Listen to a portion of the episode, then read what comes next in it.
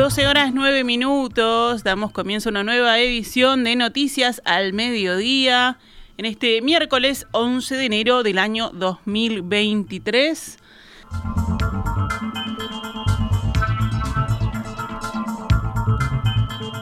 Bomberos logró el control de todos los incendios forestales del país y en ninguno se observan llamas al mediodía de este miércoles, según informó su director Ricardo Riaño.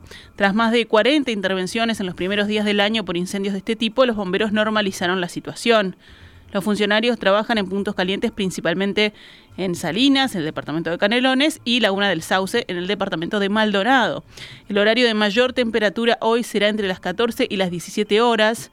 La vigilancia se extremará en la jornada para evitar que vuelva el humo y las llamas, según informó el director Riaño. Para dar un incendio por extinguido deberán haber transcurrido ocho horas de luz de día sin un foco o zona humeante, según el protocolo oficial. Esa vigilancia se hará durante todo el día. Los vientos disminuyeron la noche del martes en todo el país, favoreciendo la situación. Están previstas lluvias puntuales para la noche de este miércoles en el este y noreste, pero se desconocen las zonas puntuales, dijo Riaño. Todo el país se encuentra en alerta roja por altas temperaturas y falta de lluvia que genera sequía. En lo que va del año se contabilizan, como dijimos, más de 40 incendios forestales en todo el país. La mayoría se origina por causas humanas. Rige una prohibición de hacer quemas también en todo el territorio nacional desde noviembre hasta abril.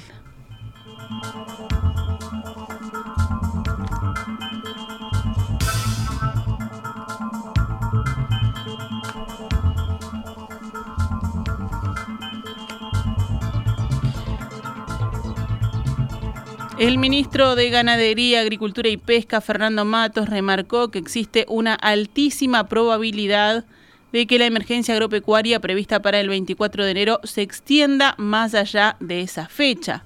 En conferencia de prensa, el jerarca señaló que la situación es muy compleja. La declaración de emergencia vigente se había decretado el 24 de octubre, en plena primavera, a causa del déficit hídrico y forrajero. Matos dijo que el fenómeno de la niña es lo que está causando esta sequía y que recién se estaría volviendo a la normalidad a mediados de febrero. La declaración de emergencia agropecuaria permite un conjunto de asistencias a productores que están teniendo dificultades. A su vez, con la declaración de emergencia agropecuaria queda habilitado el pastoreo en vía pública en todo el país.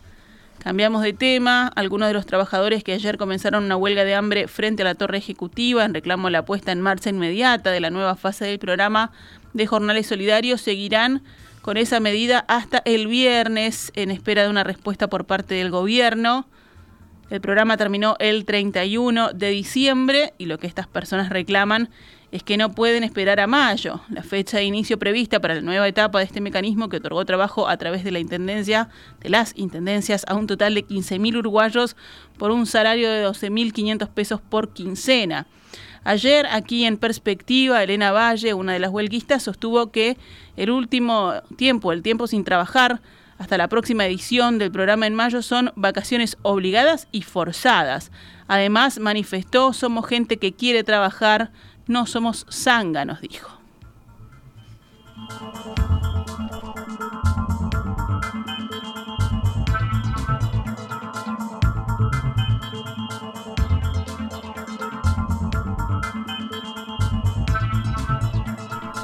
Los manifestantes que montaron, la carpa en Plaza Independencia mantuvieron ayer una reunión con el presidente del Congreso de Intendentes, Fernando Echeverría, y con el subdirector de la Oficina de Planeamiento y Presupuesto, Benjamín Irazábal, para discutir el regreso de los jornales. Irazábal indicó que el programa retornará en los primeros días de mayo. Vamos con otras noticias. La justicia imputó al joven de 24 años que chocó una familia en Barros Blancos, Canelones, mientras escapaba de la policía. Conducía un vehículo robado y fue detenido tras chocar a otro auto en el que viajaba un hombre, una mujer y un niño de dos años. La mujer, que tiene 29 años, fue internada grave en cuidados intensivos en Montevideo, al tiempo que el hombre y el niño fueron dados de alta el domingo, día en que ocurrió el siniestro de tránsito. La persecución había iniciado en Pando. El delincuente tiene dos antecedentes penales por asociación para delinquir, delitos que cometió en Montevideo.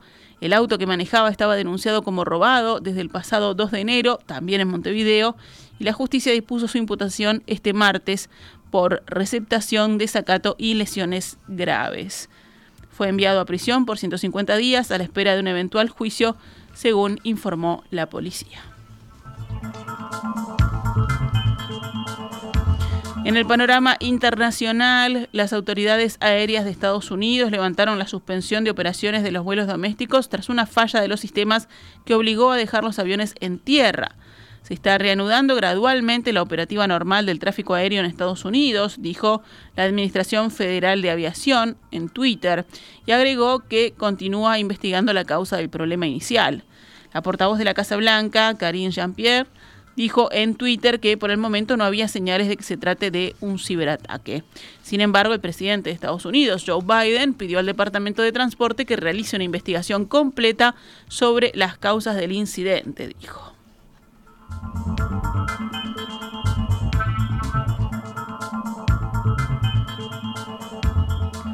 Seguimos la recorrida por el panorama internacional. China anunció hoy la supresión de la exención de visado para los ciudadanos surcoreanos y japoneses en tránsito en respuesta a las restricciones sanitarias impuestas por Corea del Sur y Japón a los viajeros chinos. En las últimas semanas, Corea del Sur y Japón impusieron nuevas condiciones de viaje a todos los visitantes procedentes de China, mientras que el país se enfrenta a un recrudecimiento de los casos de COVID-19. China, que considera estas restricciones inaceptables, ya respondió ayer poniendo fin a los visados de corta duración para todos los ciudadanos surcoreanos y japoneses. Hoy los servicios de inmigración intensificaron sus represalias en respuesta a las recientes restricciones de entrada discriminatorias impuestas por algunos países a los ciudadanos chinos, según declaró en un comunicado la Administración china a cargo de la inmigración. Las autoridades nacionales de inmigración suspendieron, con efecto inmediato, la expedición de visados a los ciudadanos coreanos y japoneses y la política de exención de visado para los ingresos en tránsito, detalló. Tokio anunció hoy que había pedido a Pekín que anulara esta decisión.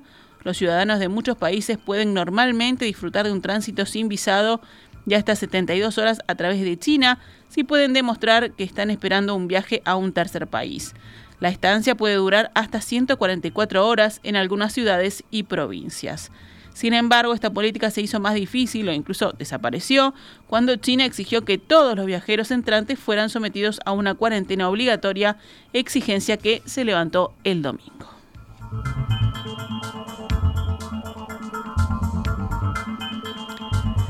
En deportes, Aguada derrotó ayer a Goes 72 a 67 por la Liga Uruguaya de Básquetbol e igualó en triunfos en el historial a su tradicional rival en uno de los clásicos más importantes del básquetbol uruguayo.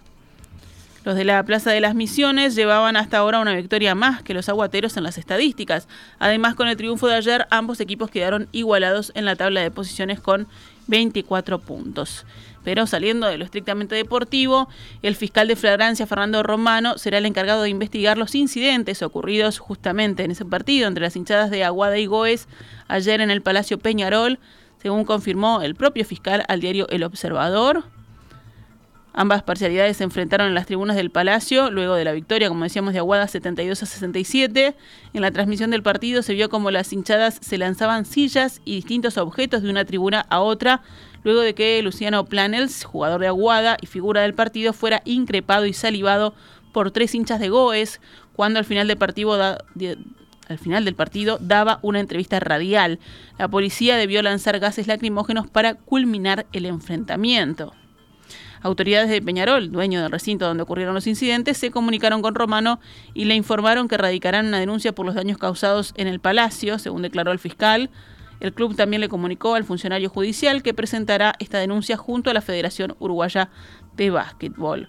Romano llamará a declarar a dirigentes de Aguada y de Goes, también buscará el testimonio de autoridades de la FUB y de los trabajadores de la empresa de seguridad que fue contratada para el partido. El partido no contó con cámaras de reconocimiento facial, cuya contratación era responsabilidad de Aguada, según informa TV Ciudad. El fiscal de flagrancia pedirá las imágenes del encuentro a la empresa Tenfield, encargada de la transmisión, y se buscarán registros de los incidentes en las redes sociales. Romano ha sido el encargado de investigar varios casos de violencia en el deporte en los últimos años. Entre otros, investiga los incidentes ocurridos en el Clásico entre Nacional y Peñarol el 4 de septiembre de 2022 en el Parque Central, las amenazas y el arma encontrada en el encuentro entre Boston River y Peñarol en el Parque Viera el 12 de octubre y las peleas entre las hinchadas de Colón y Peñarol en el Campeón del Siglo el 25 de mayo. Esta es Radio Mundo, 1170 AM. ¡Viva la radio!